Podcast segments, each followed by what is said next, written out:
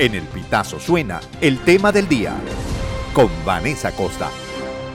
Según la plataforma interagencial coordinada por la Agencia de Naciones Unidas para los Refugiados, ACNUR, y la Organización Internacional para las Migraciones, la migración venezolana en el mundo alcanzó en junio de este año la cifra de 7.320.000 ciudadanos, de los cuales 2.700.000 están en Colombia. En ese país, la organización no gubernamental Barómetro de Xenofobia reportó que hubo un aumento de 169% en los casos de xenofobia contra venezolanos en el 2022. En el año en curso y en el contexto de las elecciones presidenciales que se celebraron en mayo pasado, la organización no gubernamental reveló en un informe cómo varios eh, de los candidatos en contienda utilizaron la migración en su narrativa, acentuando y aumentando en muchos casos la xenofobia contra los migrantes venezolanos. El documento también cita cifras eh, de la encuestadora Invamer, según las cuales en febrero de 2022 un 60.6% de los colombianos se mostró en desacuerdo con la acogida de migrantes eh, de Venezuela, mientras que 63.2% tenía una percepción negativa de ellos. La historia se repite. La periodista venezolana radicada en el país vecino, Paula Andrea Jiménez, alertó sobre la instrumentalización de la migración venezolana en la campaña para las elecciones territoriales que se realizarán el próximo 29 de octubre, en las que los colombianos escogerán los gobernadores, alcaldes, eh, diputados departamentales, concejales de ciudades y municipios, así como ediles eh, de las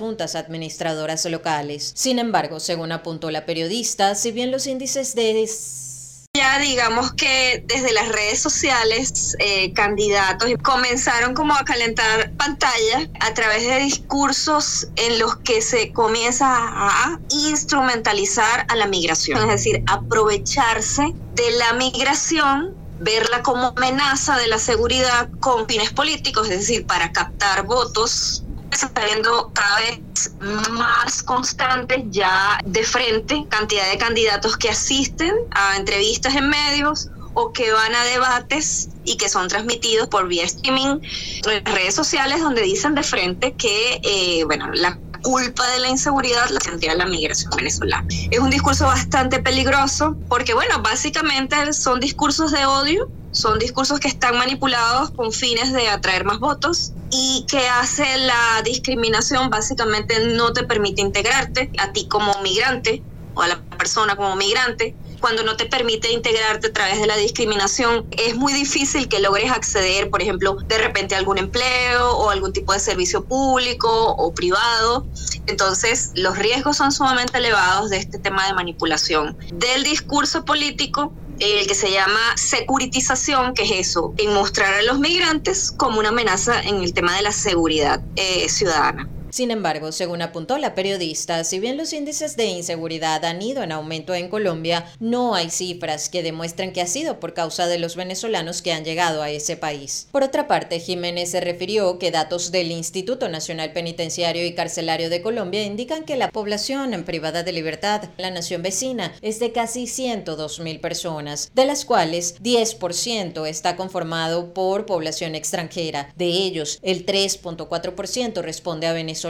Estuve revisando datos de lo que es la población privada de libertad aquí en, Colombia y el IMPEC, que es el organismo penitenciario, te habla casi de 102 mil privados de libertad, de los cuales eh, el 10% está conformado por población extranjera y hay cantidad de nacionalidades. De ese 10%, el 3.4 corresponde a venezolanos. Algunos ya cumpliendo una condena, otros eh, simplemente sindicados, es decir, esperando un juicio o un proceso donde pues se demuestre su culpabilidad o no. Otros argumentos entonces que dicen, mira, lo que pasa es que el sistema de justicia está tan completamente colapsado que ni siquiera son capaces de judicializarlos, o sea, de empezar un proceso eh, donde la persona sea señalada,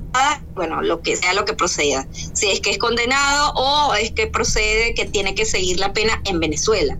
pero no hay un porcentaje ahora que digan, por decirte, de 100 capturados al día o a la semana, tantos son venezolanos. En un país que tiene casi 60 años dentro de un conflicto armado, hay siete conflictos armados identificados por la Cruz Roja Internacional, con niveles elevadísimos de narcotráfico y otro tipo de, situaciones de criminalidad, de contextos de, de delitos. Entonces, achacarlo a una nacionalidad es sumamente injusto De acuerdo con Jiménez, la criminalidad sí ha aumentado en Colombia, sobre todo en las grandes ciudades, razón por la cual muchos candidatos han hecho de sus propuestas para combatir la inseguridad una de sus principales banderas. Entre los casos citados por la periodista venezolana está el de un aspirante a la alcaldía de Cúcuta que plantea la construcción de una mega cárcel en la que Venezuela se encargue de alimentar a la población reclusa. Ah, el candidato a la alcaldía de Cúcuta, allí uno de tantos, porque son bastantes, él está proponiendo una mega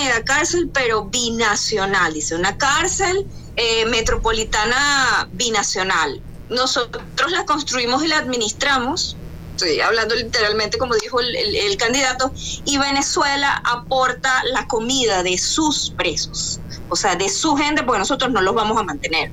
O sea, nada más discriminatorio que eso. En el departamento de Santander, cuya capital es Bucaramanga y en el que, según precisó Jiménez, hay un alto porcentaje de población venezolana, uno de los candidatos que en la actualidad es concejal, en su discurso ha hecho una diferenciación entre delincuentes según su nacionalidad, asegurando que los venezolanos son más agresivos. Él es concejal y él no esperó ni siquiera la campaña, sino que siempre ha sido parte de su discurso. Él dice que establece serias diferencias entre quienes delinquen en Colombia y quienes delinquen en, provenientes de Venezuela, ¿no? Los, colombianos y los venezolanos. Y dice que, bueno, que los, quienes delinquen de origen colombiano, pues por lo menos te dejan la cédula eh, frente al, venezolano que lo pinta, al, criminal venezolano, al delincuente de origen venezolano que lo pinta con una hazaña, con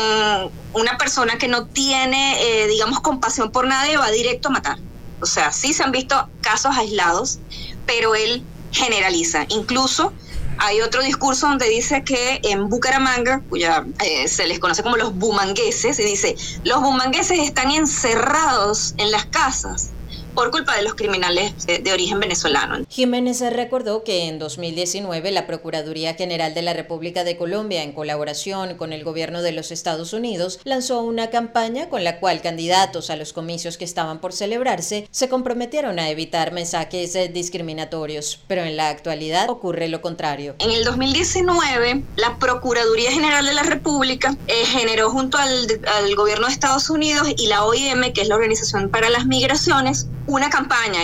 que se llamaba en Colombia, en Colombia caemos todos, Colombia libre de xenofobia, donde cantidad de candidatos firmaron ese acuerdo, se comprometieron a evitar mensajes discriminatorios. Eso funciona en la siguiente elección, pero este año brilla por su ausencia y ya comenzó la campaña. El tema del día con Vanessa Acosta. Esta y todas nuestras informaciones puedes ampliarlas en el elpitazo.net.